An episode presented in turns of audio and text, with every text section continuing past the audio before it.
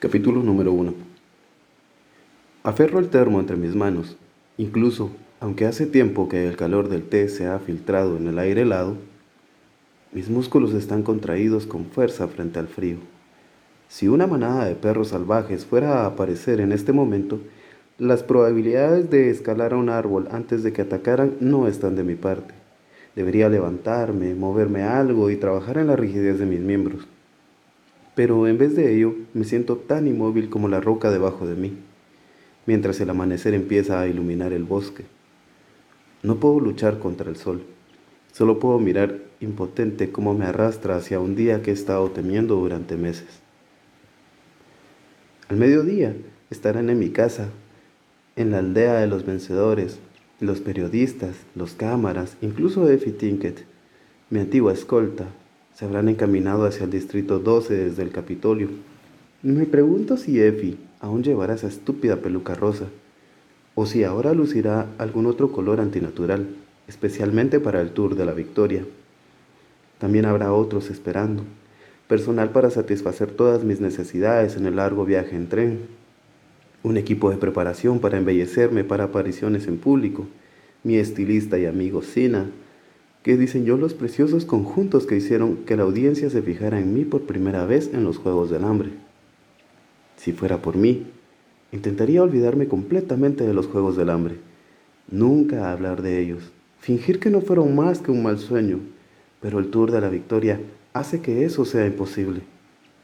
Estratégicamente situado, casi a medio camino entre los Juegos anuales, es la forma que tiene el Capitolio de mantener el horror fresco e inmediato no solo nos obligan a nosotros en los distritos a recordar la mano de acero del poder del Capitolio cada año, nos obligan a celebrarlo.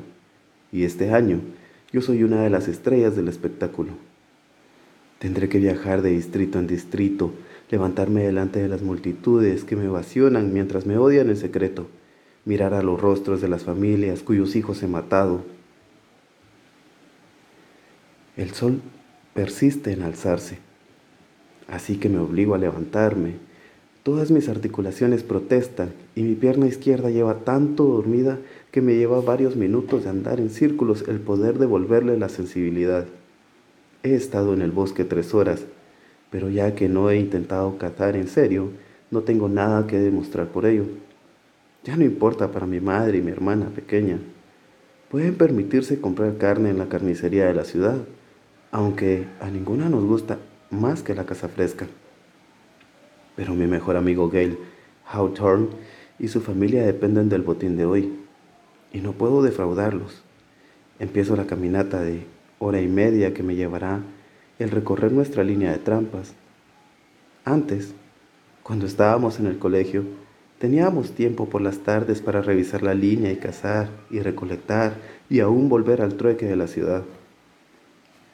Pero ahora que Gail se ha ido a trabajar a las minas de carbón y yo no tengo nada que hacer en todo el día, he tomado el trabajo.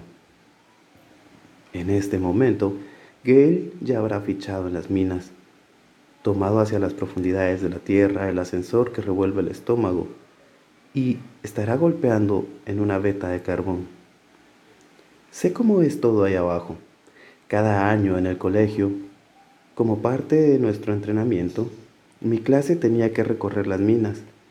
Cuando era pequeña, solo era incómodo. Los túneles claustrofóbicos, el aire viciado, la oscuridad sofocante por todas partes.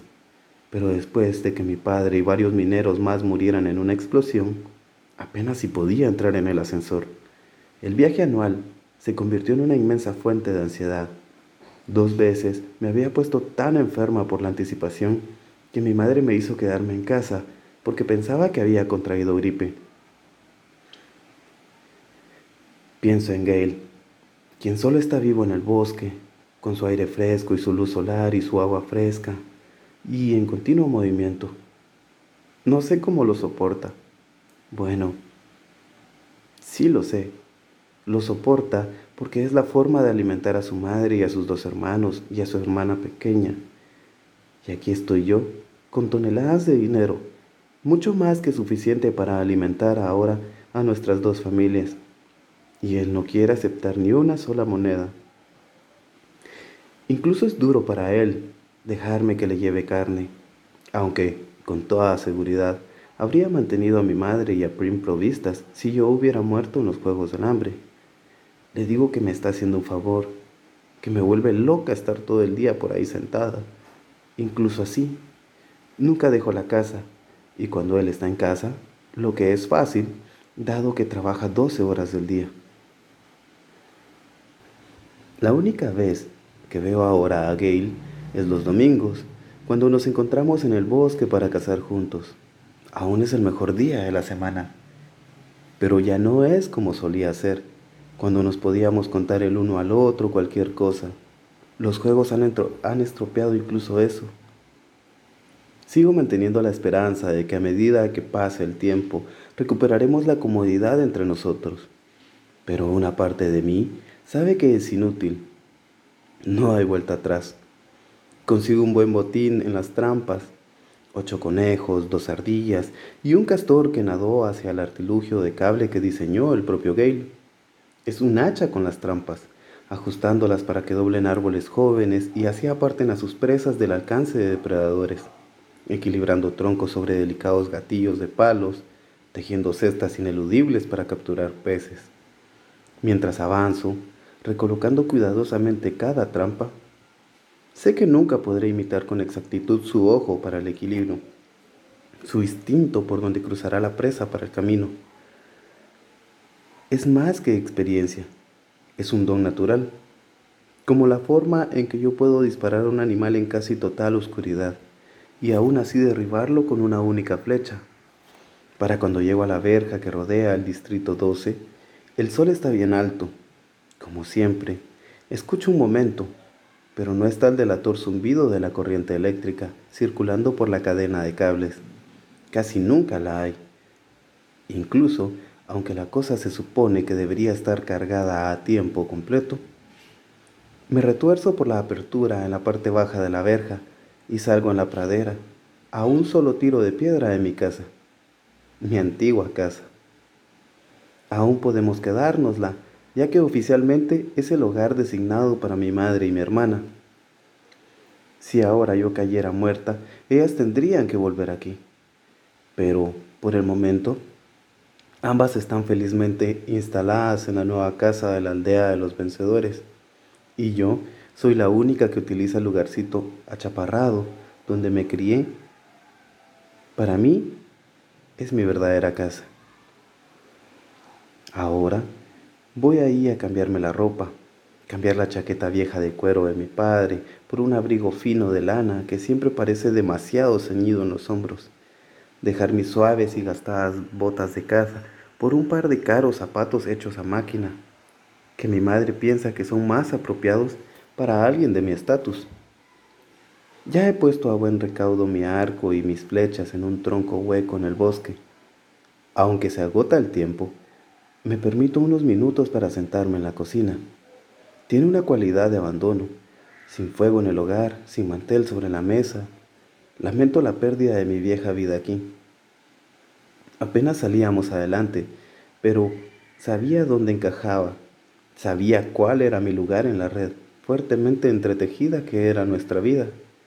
Desearía volver a ella, porque, en retrospectiva, parece tan segura comparada con el ahora, en que soy tan rica y tan famosa y tan odiada por las autoridades del Capitolio? Un gemido en la puerta de atrás reclama mi atención. La abro para encontrarme con Buttercup, el gato viejo y gruñón de Prim. Le disgusta la casa nueva casi tanto como a mí, y siempre la deja cuando mi hermana está en el colegio. Nunca nos hemos querido particularmente el uno al otro, pero ahora tenemos este nuevo vínculo. Los dejo entrar, le doy un pedazo de grasa de castor e incluso lo acaricio entre las orejas un ratito. Eres horroroso, ya lo sabes, ¿verdad? Le pregunto a Buttercup. Empuja mi mano suavemente para más caricias, pero tenemos que irnos. Vente, tú, lo levanto con una mano, cojo mi bolsa de caza con la otra y los llevo a ambos hacia la calle. El gato se libera de un salto y desaparece bajo un arbusto. Los zapatos me aprietan en los dedos mientras ando haciendo crujidos por la calle de ceniza, acartando por callejones y a través de patios traseros. Llego a la casa de Gail en cuestión de minutos. Su madre, Hazel, me ve a través de la ventana, donde está inclinada sobre el fregadero de la cocina. Se seca las manos en el mandil y desaparece para encontrarse conmigo en la puerta. Me gusta Hazel, la respeto. La explosión que mató a mi padre también se llevó a su marido, dejándola con tres niños y un bebé a punto de nacer. Menos de una semana después de haber dado a luz, estaba afuera recorriendo las calles en busca de trabajo. Las minas no eran una opción, con un bebé que cuidar, pero se las arregló para conseguir la colada de varios comerciantes en la ciudad. A los 14, Gail, el mayor de los hijos, se convirtió en el principal soporte de la familia.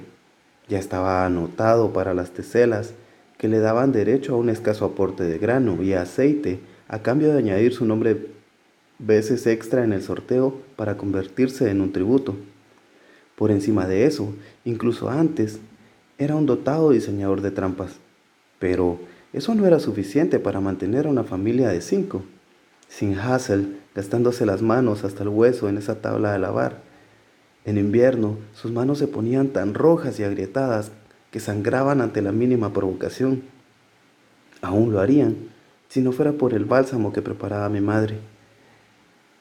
Pero están determinados, Hassel y Gail, a que los otros niños, Rory de 12 años y Vic de 10, y la pequeña Posy de cuatro años nunca tengan que anotarse en las teselas. Hazel sonríe cuando ve la casa, coge el castor por la cola evaluando su peso. Va a ser un bonito guiso. Al contrario que Gail, ella no tiene ningún problema con nuestro arreglo de casa. Buena piel también, respondo. Es reconfortante estar aquí con Hazel, evaluando los méritos de la presa, tal y como se ha hecho siempre. Me vierte una taza de té de hierbas, alrededor del cual envuelvo mis dedos helados con agradecimiento. ¿Sabes? Cuando vuelva del tour, estaba pensando que tal vez llevará a Rory conmigo. ¿Alguna vez? Después del colegio y enseñarle a disparar. Hazel asiente. Eso sería bueno.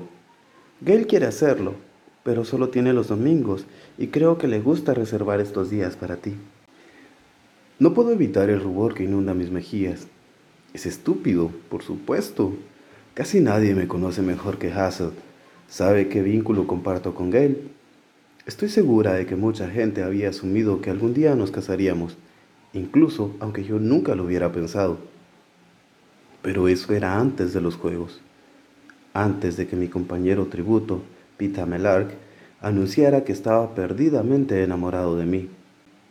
Nuestro romance se convirtió en una estrategia clave para nuestra supervivencia. Solo que para Pita no era solo una estrategia. No estoy segura de lo que fue para mí, pero ahora sé que para Gail fue doloroso. Mi pecho se contrae mientras pienso cómo, en el Tour de la Victoria, Pita y yo deberemos presentarnos como amantes otra vez.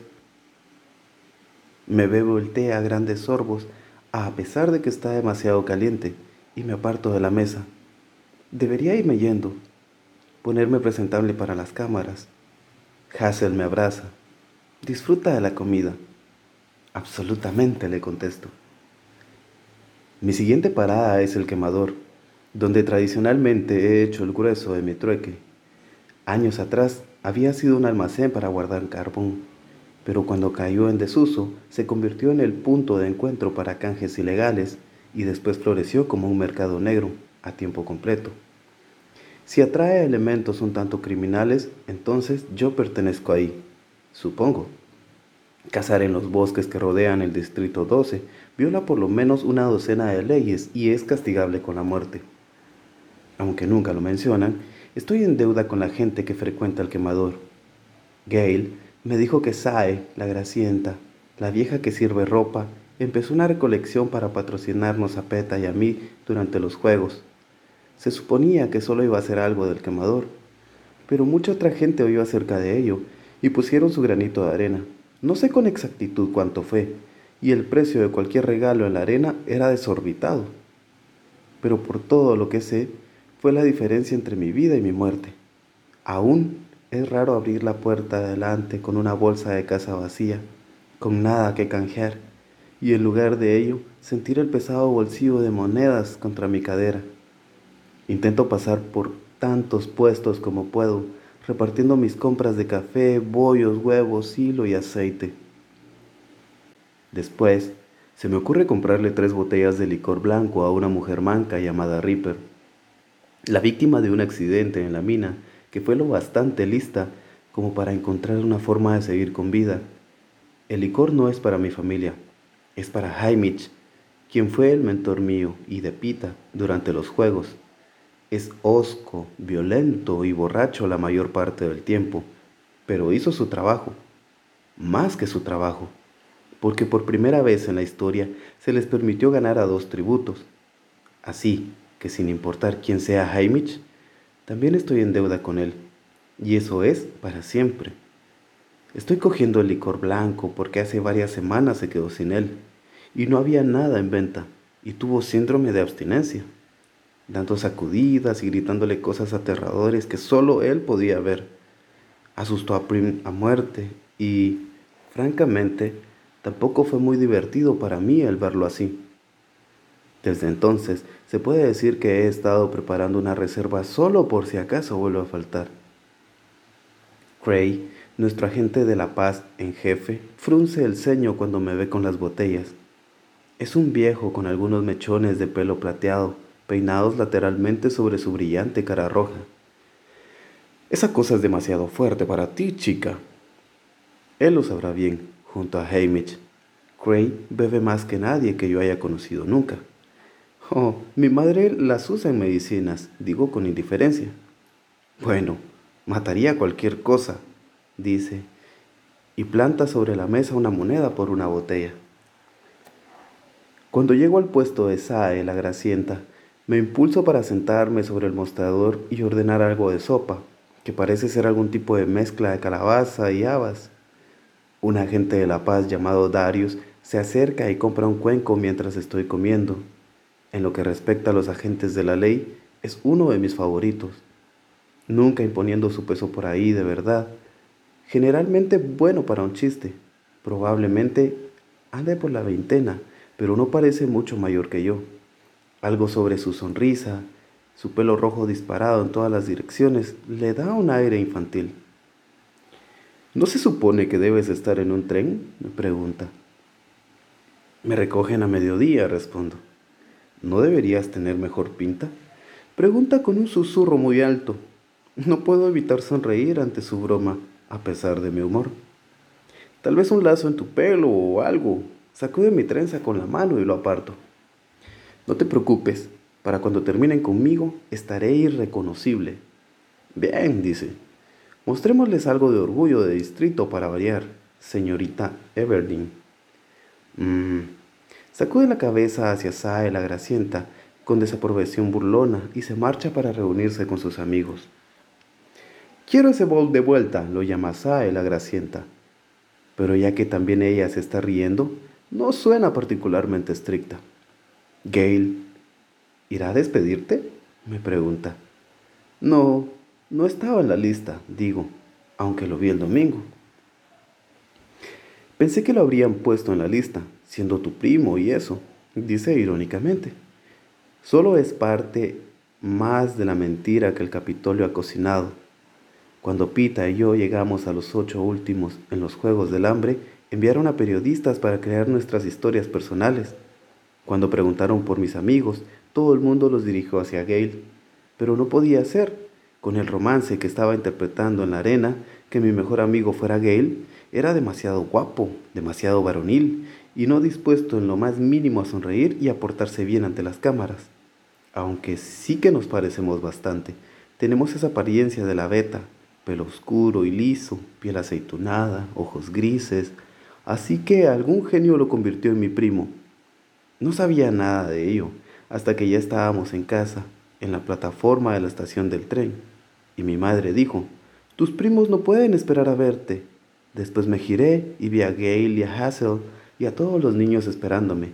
Así que, ¿qué podía hacer salvo seguirles la corriente.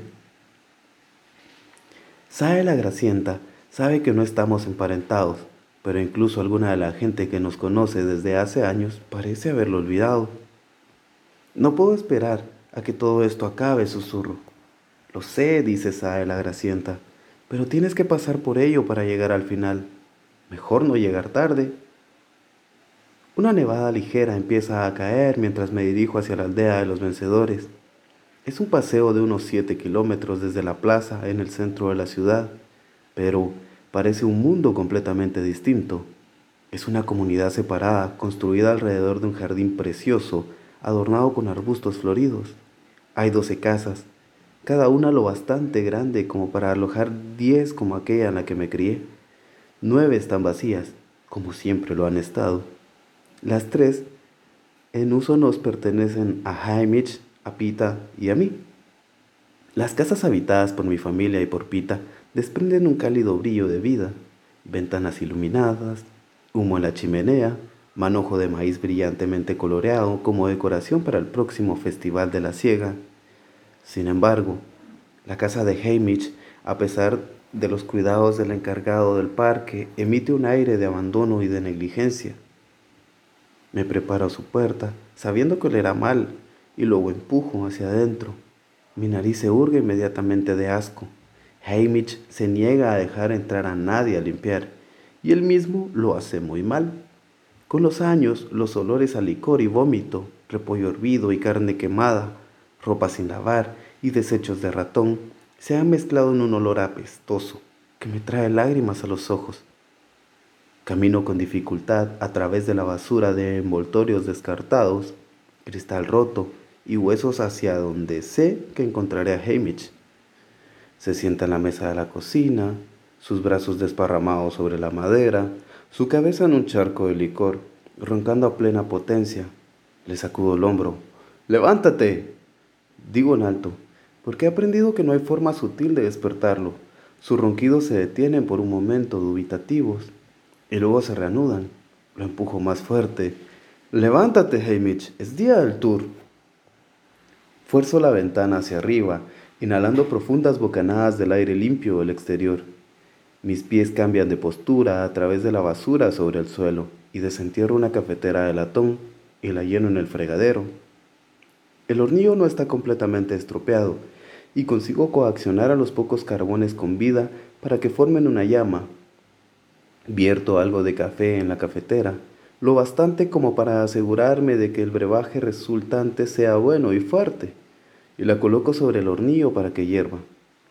Hamish aún sigue muerto para el mundo, ya que nada más ha funcionado. Lleno un cuenco con agua helada, lo derramo sobre su cabeza y me aparto rápidamente de su alcance. Un sonido animal gutural sale de su garganta. Salta, golpeando su silla tres metros atrás y agitando un cuchillo. Me había olvidado de que siempre duerme con uno aferrado a la mano. Debería habérselo sacado de entre los dedos. Pero tenía muchas cosas en la cabeza. Soltando obscenidades, acuchilla al aire varias veces antes de entrar en razón.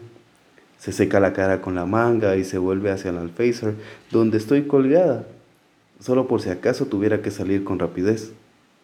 ¿Qué haces, farfulla? Me dijiste que te despertara una hora antes de que vinieran las cámaras. ¿Qué? Idea tuya, insisto. Parece recordarlo. ¿Por qué estoy todo mojado? No pude despertarte sacudidas, digo. Mira, si querías que te mimaran, deberías habérselo pedido a Pita. ¿Haberme pedido qué? Tan solo el sonido de su voz me forma en el estómago un nudo de emociones incómodas como culpa, pena y miedo y añoranza. Ya puestos, puedo admitir que también hay algo de eso, solo que tiene demasiada competencia como para ganar nunca. Miro cómo Pita cruza hacia la mesa, el sol de la ventana haciendo que brille la nieve fresca en su pelo rubio. Se le ve fuerte y sano, tan diferente del chico enfermo y hambriento que conocí en la arena. Y ahora, apenas si puedes ver su cojera. Coloca una barra de pan recién horneado sobre la mesa y extiende su mano hacia Hamish. Haberte pedido que me despertaras sin darme una neumonía, dice Hamish, dándole el cuchillo. Se saca su camisa mugrienta, revelando una camiseta interior igualmente sucia, y se frota con la parte seca. Pita sonríe y empapa el cuchillo de Hamish en licor blanco de una botella en el suelo. Frota la cuchilla hasta que está limpia en su camisa y parte el pan en rebanadas. Pita nos mantiene a todos provistos de bienes recién horneados. Yocado, él hornea, Hamish bebe. Tenemos nuestras propias formas de mantenernos ocupados, para mantener a raya los pensamientos de nuestra época, como contendientes en los Juegos del Hambre. No es hasta después de que le haya dado a Hamish la base que me mira por primera vez. ¿Quieres un trozo? No, conviene el quemador, digo, pero gracias. Mi voz no suena como la mía propia, es tan formal tal y como ha sido cada vez que he hablado con Pita desde que las cámaras dejaron de grabar nuestra feliz vuelta a casa y volvimos a la vida real. De nada, dice tenso. Hamish lanza la camisa a algún lugar en el desorden. Vosotros dos tenéis mucho que calentar antes del espectáculo. Tiene razón, por supuesto que la tiene. La audiencia estará esperando al par de tortolitos que ganaron los Juegos del Hambre no a dos personas que apenas si pueden mirarse a los ojos. Pero todo lo que digo es, toma tu respiro, Hamish. Luego, salgo por la ventana, me dejo caer al suelo y me dirijo a través del jardín hasta mi casa. La nieve ha empezado a cuajar y dejo un rastro de pisadas detrás de mí. En la puerta de adelante me detengo para sacudir la cosa mojada de mis zapatos antes de entrar. Mi madre ha estado trabajando todo el día y toda la noche para ponerlo todo perfecto. Así que no es el momento de empezar a mancharle el suelo brillante. Apenas he entrado cuando ahí está, sosteniéndome el brazo, como si para detenerme. No te preocupes, me lo saco aquí, digo dejando los zapatos en el felpudo. Mi madre suelta una risa extraña y ahogada y me saca del hombro la bolsa de casa cargada de provisiones. Solo es nieve. ¿Tuviste un buen paseo? Paseo. Ella sabe que he estado en el bosque la mitad de la noche. Después veo al hombre en pie detrás de ella en el umbral de la cocina. Un vistazo a su traje a medida y facciones quirúrgicamente perfectas y sé que es del Capitolio. Algo va mal. Fue más como patinaje. Está poniéndose muy resbaladizo allá afuera. Alguien está aquí para verte, dice mi madre. Su rostro está demasiado pálido y puedo oír la ansiedad que está tratando de ocultar. Pensé que no vendrían hasta mediodía. Finco no darme cuenta de su estado. ¿Vino Sina para ayudarme a arreglar? No, Katniss. Es... empieza mi madre. Por aquí, por favor, señorita Everdeen, dice el hombre, y me hace un gesto hacia el pasillo. Es raro que te dirijan por tu propia casa, pero tengo más sentido que para comentar nada. Mientras voy, le lanzo a mi madre una sonrisa tranquilizadora por encima del hombro. Probablemente más instrucciones para el tour. Me han estado enviando todo tipo de cosas sobre mi itinerario y qué protocolo debía observarse en cada distrito. Pero mientras camino hacia la puerta del estudio, una puerta que nunca he visto cerrada hasta ahora, puedo sentir que mi mente empieza a acelerarse. ¿Quién está aquí? ¿Qué es lo que quieren? ¿Por qué mi madre está tan pálida? Entra sin llamar, dice el hombre del Capitolio, quien me ha seguido por el pasillo. Giro el pomo del latón bruñido y entro. Mi olfato registra los olores, contradictorios de rosas y sangre. Un hombre bajo de pelo blanco que parece vagamente familiar está leyendo un libro. Levanta un dedo como para decir, dame un momento. Y luego se gira y mi corazón da un salto. Estoy mirando a los ojos de serpiente del presidente Snow.